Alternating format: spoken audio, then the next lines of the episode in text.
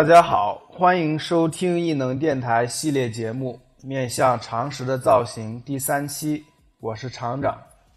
呃，本系列节目旨在从常识的角度来切入设计造型，探索以逻辑化的语言讨论造型的可能性。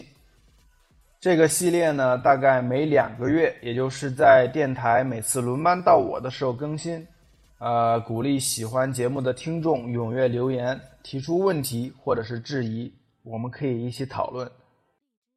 OK，那么照例呢，说一下上周的上次的留言。呃，上一次终于这个终于啊，有留听众留下了问题，非常的感动啊。呃，先来看看这位同学的留言，我节选这个问题的部分给大家念一下。呃，希望听到主播们分享突破的方法，比如说苹果成为一个范式，大家都在跟风，这是一个现象。那么我们该怎么做？或者说厂长你觉得会怎么做？希望听到这种分享。嗯，OK，这个其实比较笼统的答案，我第一、第二期其实已经给出了，就是。呃，不要过度依赖所谓的直觉或者灵感，因为他们天然的就会受到成功范式潜移默化的影响，而是呢，回归到最初，回归到逻辑框架内，从最基本的问题开始去追问产品的核心需求是什么，嗯，造型要传达的信息是什么。然后将信息翻译成造型的语言，从目标到关键词到主题，走这么一个正向的推演，那么自然就会规避很多的这个重复的可能，自然就会有更多的原创性。不过呢，这当然是一种理想化的状态，并且是孤立的在讲造型设计本身。实际上，从结果来讲，很多时候。是很难避免这种对于就是成功范式的重复的，呃，具体到你说的手机来讲，就是，比如说，苹果做了全面屏，那么其他厂商就不做吗？显然是不行的，对吧？因为全面屏这个东西呢，它并不是一个造型选择，它更多的呢像是一种，抛开它的这个就是功能的优势来讲啊。它更多是一种科技的宣言，那么就是我们的技术能够做到这种程度。这个呢，让全面屏手机和非全面屏手机看起来完全就是两个世代的产物。即使它在使用上就是可能有一些还有一些问题需要解决，但是从商业上来讲，这也是一个一个品牌技术实力的一个展示。你不做呢，相当于就是一个自动认输了。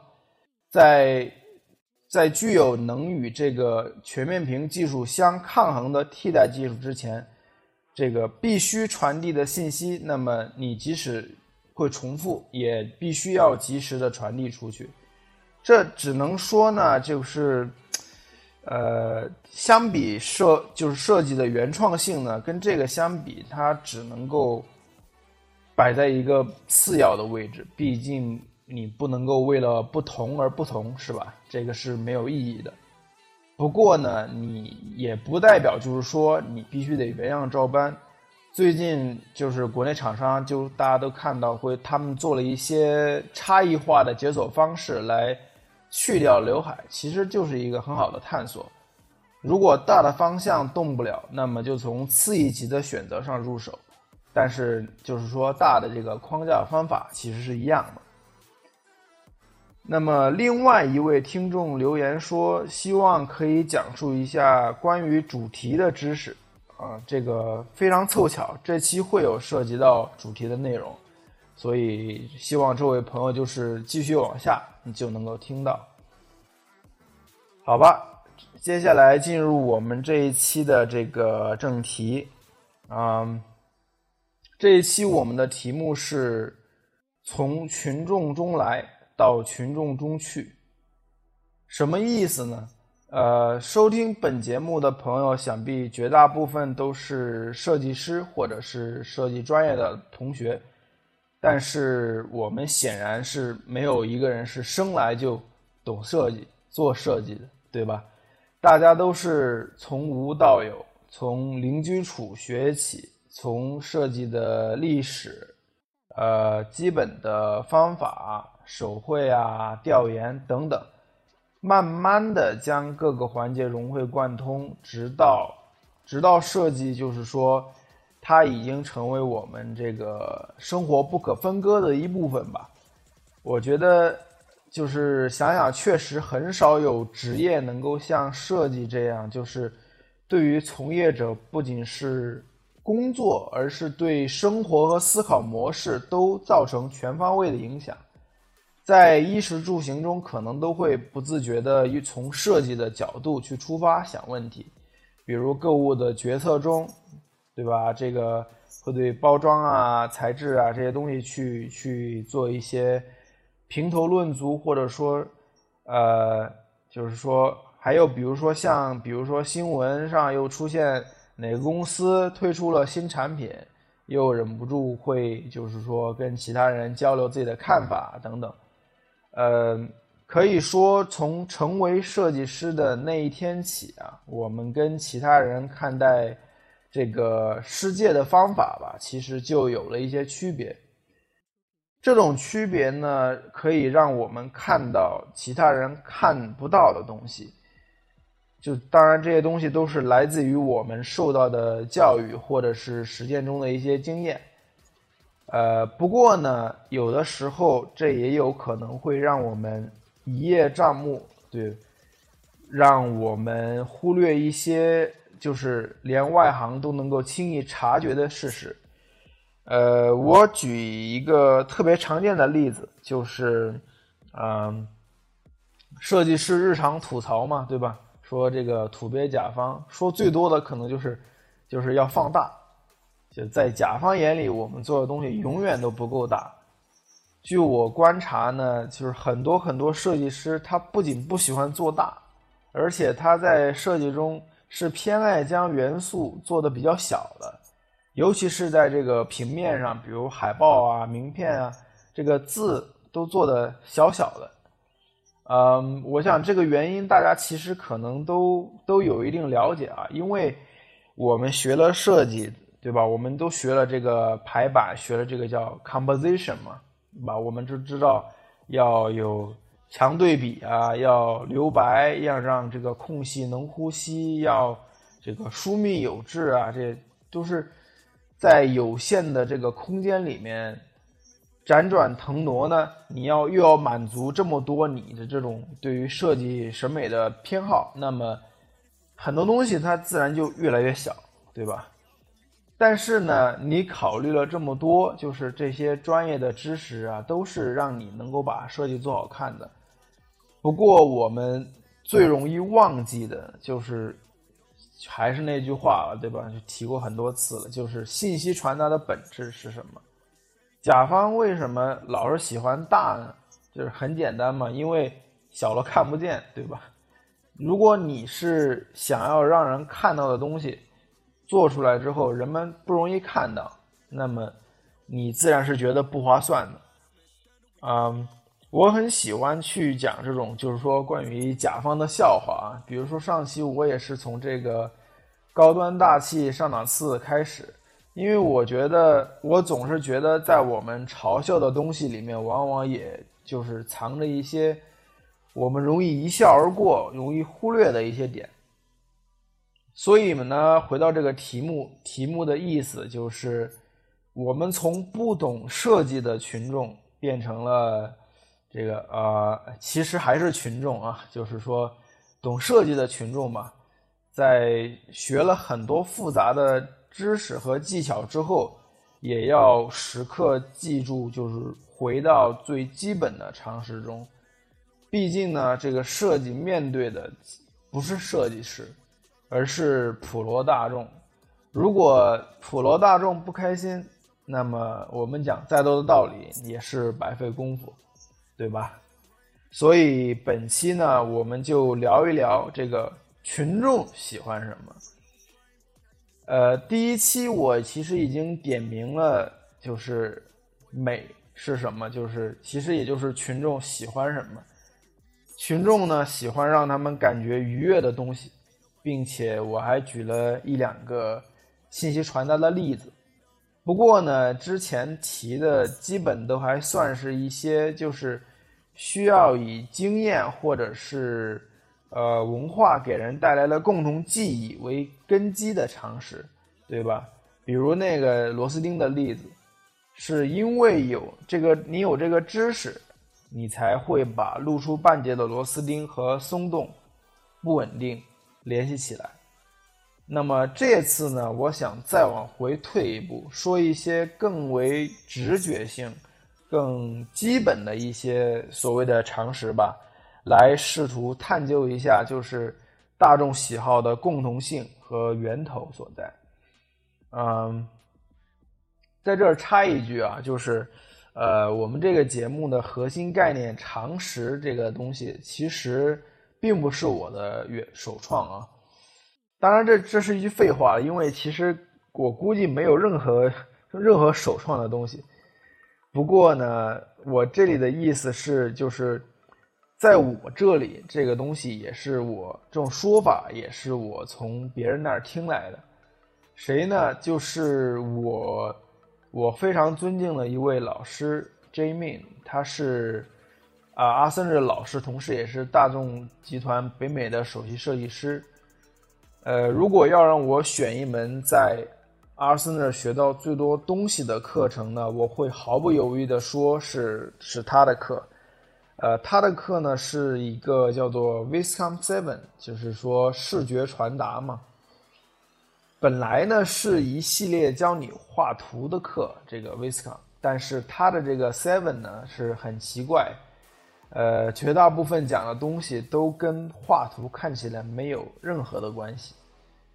他的课的形式呢，基本就是 J 命在台上滔滔不绝的跟我们就是东拉西扯的讲一堆东西，一会儿讲汽车的销量啊成本，一会儿说一些关于消费者的笑话，一讲可以讲五个小时不带停，非常的非常的神。呃，有趣的是呢，他每次讲到一半就会就是像自嘲一样说一些话，比如说。这个，所以这跟汽车设计有关系吗？对吧？还有像是什么，呃，你们不在乎，对吧？你们只想画的炫酷。呃，其实仔细体会的话，很容易明白它就是就是背后的意思，那就是你必须知道你自己在画什么，而画这个动作呢，只是最后对于这个思考的这个完成动作。是一件水到渠成的事情。这样的态度非常深刻的改变了我对就是设计和造型的一个思考方式，而他的这句话就几乎就是就是这一档节目的一个起源吧。啊，这句话的背景呢是，他先讲了一些设计之道相关的东西，具体是什么我已经忘了。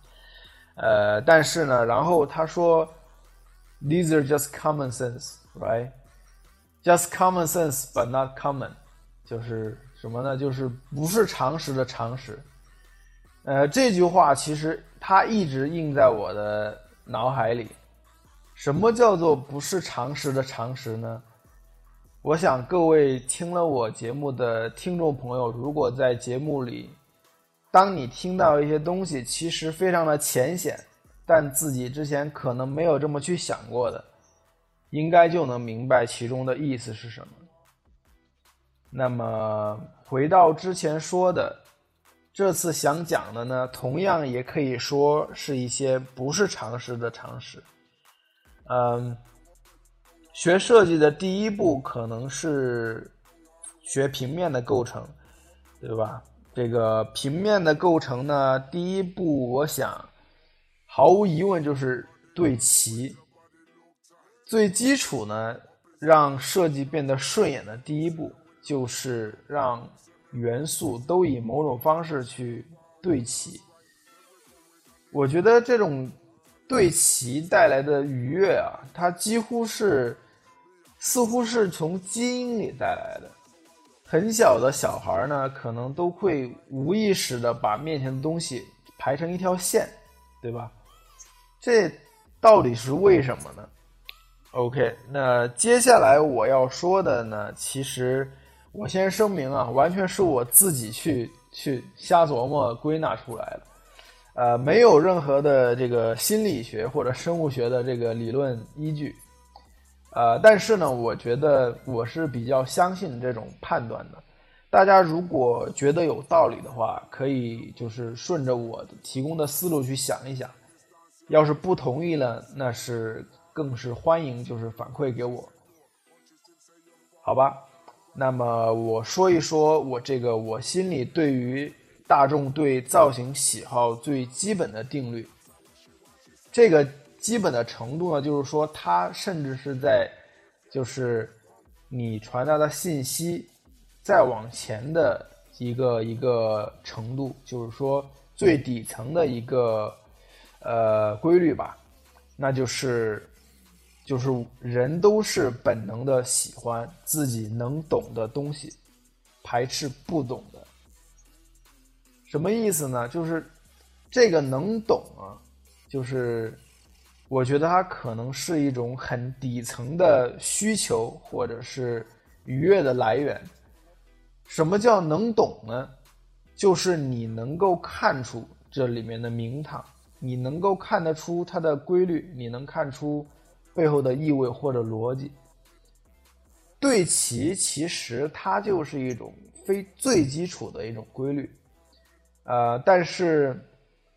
规律的形式呢，它并不是一成不变的，呃，与对齐对应的同样打乱，其实也是一种规律。当几行字，比如说它完全不对齐，左中右都不对齐的时候，你就知道这是一个刻意为之吧，是一个故意的打乱。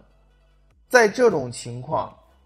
在对齐和一种完全不对齐的情况下，观看者都不会感到任何的困扰，对吧？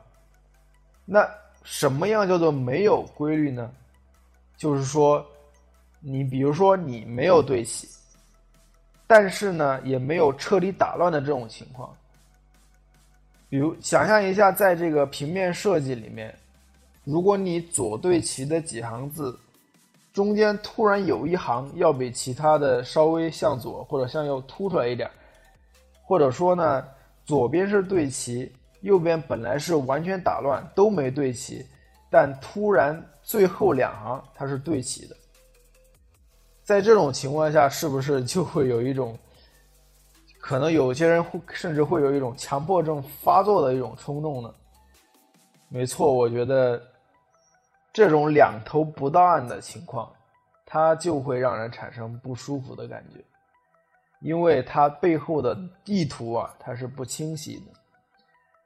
到这里呢，我觉得我就可以借此讲一讲，就是这位听众朋友他在问的关于主题的确定。呃，上一期讲过，主题是造型最主要的形体关系。它决定的是对于造型的最总体的印象，也是第一印象。为什么我们需要主题？讲到现在呢，其实，呃，其实已经有答案了。其实就是为了避免这种前面提到的两头不到岸这种情况。一般来讲呢，好的造型主题需要有一个单一。并且足够强烈的意图，可以让人快速理解。呃，举一个最简单的例子，就比如说啊，假设你做一个方盒子形状的东西，不管它是什么，可能是移动电源或者是硬盘，想象这么一个方盒子，直接在软件里面啊，六个面组成。如果就按照这样做出来，那么它的边缘想必是一个非常锐利的，因为没有倒角嘛。这个时候，一个没有倒角的一个一个盒子，它整个的观感是什么样的？它是一种非常精确、非常严丝合缝的这样一个几何体，它这么一种感觉。然后想象你开始给它倒圆角，你可以就是说你在脑脑补啊这么一个拉杆是吧？你滑动来确定这个圆角的大小。当圆角很小的时候，它的光感变化是不大的，因为在实际生产中很难见到纯粹的尖角。你脑海中形象依然是一个比较精确、比较严密的一个一种感觉，但是你当拉拉到拉大到一定限度的时候呢，这个盒子的整体的感觉就开始变得圆润，对吧？变得光滑，变得亲和，直到最后几乎变成一个圆球。这样呢，那么在这这么这么一个从圆角从小到大的一个过程中呢。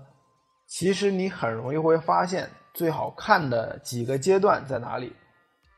那就是一开始圆角极小的时候，以及中间圆角已经比较大的时候，和最后几乎要变成球的时候。在这三者中间的阶段，它就是一个模糊地带。比如前两者之前，圆角不大不小的时候。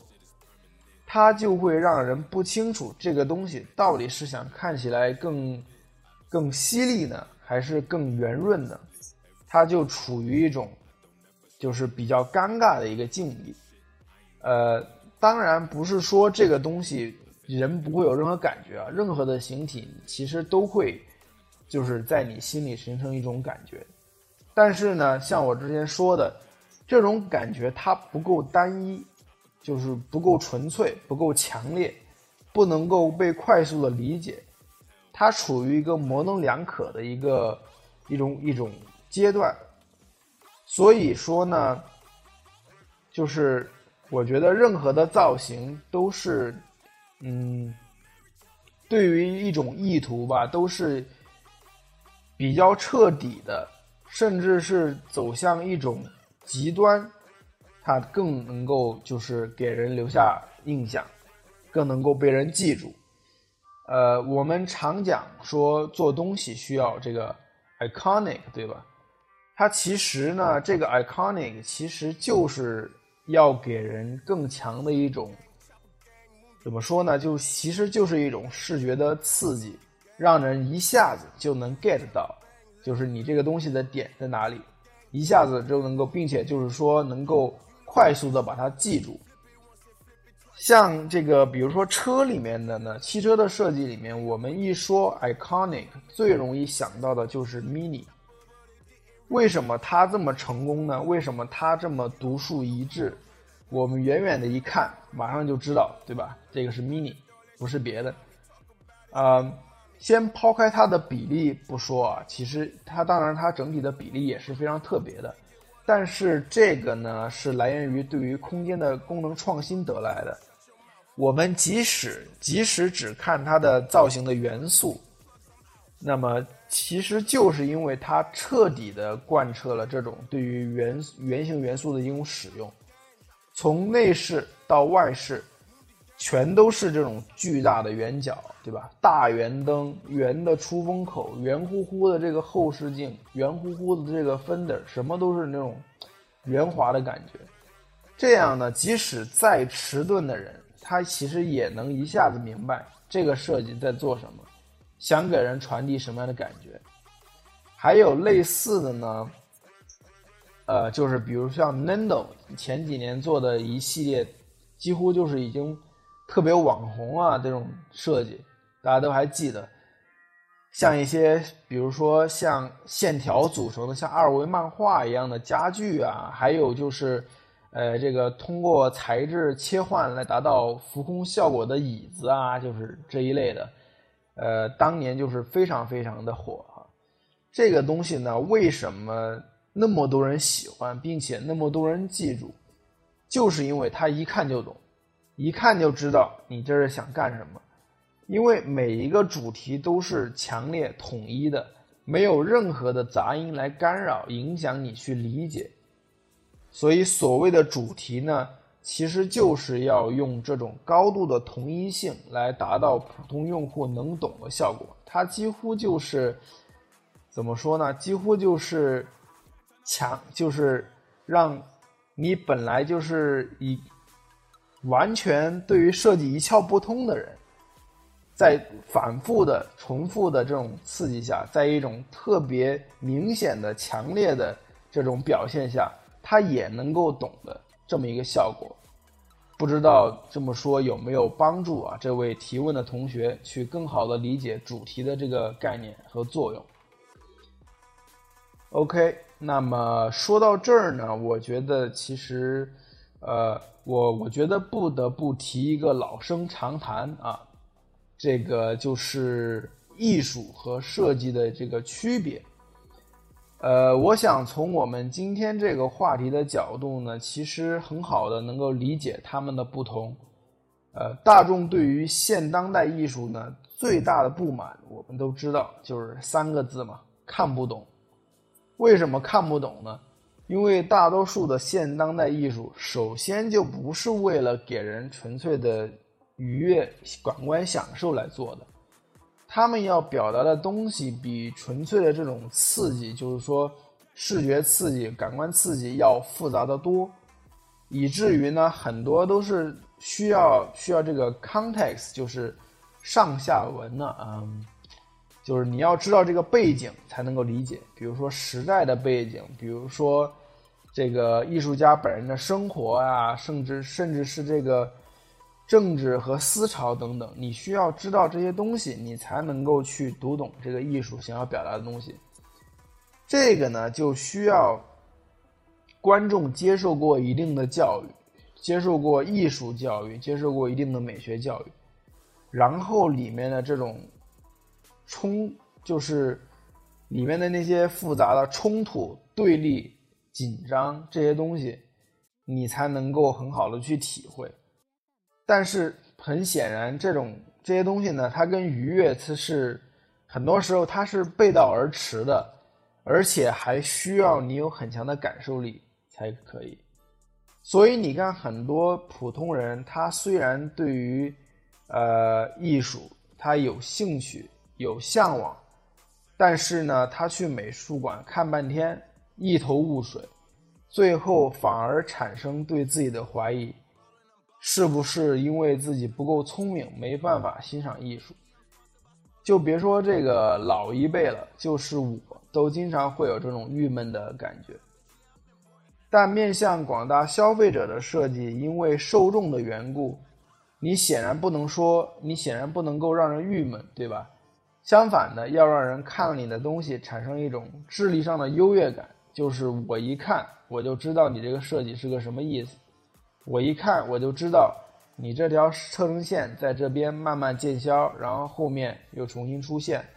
我一看就知道你这边这个图形的底边跟另外一个图形的顶边是连成一条线的，一看就知道，对吧？一看就知道这个，比如说重复的圆形拼成了一个新的图案。你看，很少有人说看不懂草间弥生的东西吧？相反呢，它这个东西还特别的流行，对吧？所以，很多时候设计其实就是在寻找和制造一种高度的秩序感，或者是一种规律。而这种规律本身呢，在被设定任何特定的信息的时候，就已经是一种能够使人产生愉悦的要素了，因为它能给人一种类似于玩连连看一排连起来能够消除的这种爽感，所以。就是，而当它被赋予信息的时候呢，这种强烈的规律能够将这种信息放大，让最普通的消费者也能够领会。可能有人会觉得，难道我们要把用户当傻子吗？难道我们就只能做一些比较直路、比较浅白，像手把手喂糖水给受众的这个设计吗？当然不是。我们常常评价有的设计第一眼好看，但是不耐看。那么，怎么能够让设计耐看呢？我认为设计产品其实跟这个设计游戏的关卡是是一样的。你做太简单，玩过去了也没有成就感；做太难呢，玩不过去就想放弃了。我觉得好的游戏呢，就应该是能够轻松上手，逐渐的把难度增加到一个合适的程度，对吧？并且在里面埋一些隐藏的彩蛋啊、奖励。这样造型呢，其实它是同理的，它最大的主题就应该是那个简单的第一关，去吸引观者去凑近仔细。观摩把玩，后面的难度和彩蛋呢？说白了就是主题往下的一些层次，也就是我们常常说的这些 second rate，像细节啊这些结构的这些东西，在这些地方，那就是我们所受的那些更高阶的设计教育大显身手的时候了，对吧？你想玩多少花样，只要合理都可以。但首先，你需要先给哪怕最手残的玩家信心，让他们觉得自己能把这个这个视觉的游戏玩下去，对吧？就好像你得先让甲方知道他想让人看到的东西都能被看到，然后你才能够跟他去谈怎么样能做得更好看。这就是我这个从群众中来到群众中去的含义。好了，本期呢面向常识的造型就到这里，谢谢大家，我们下期见。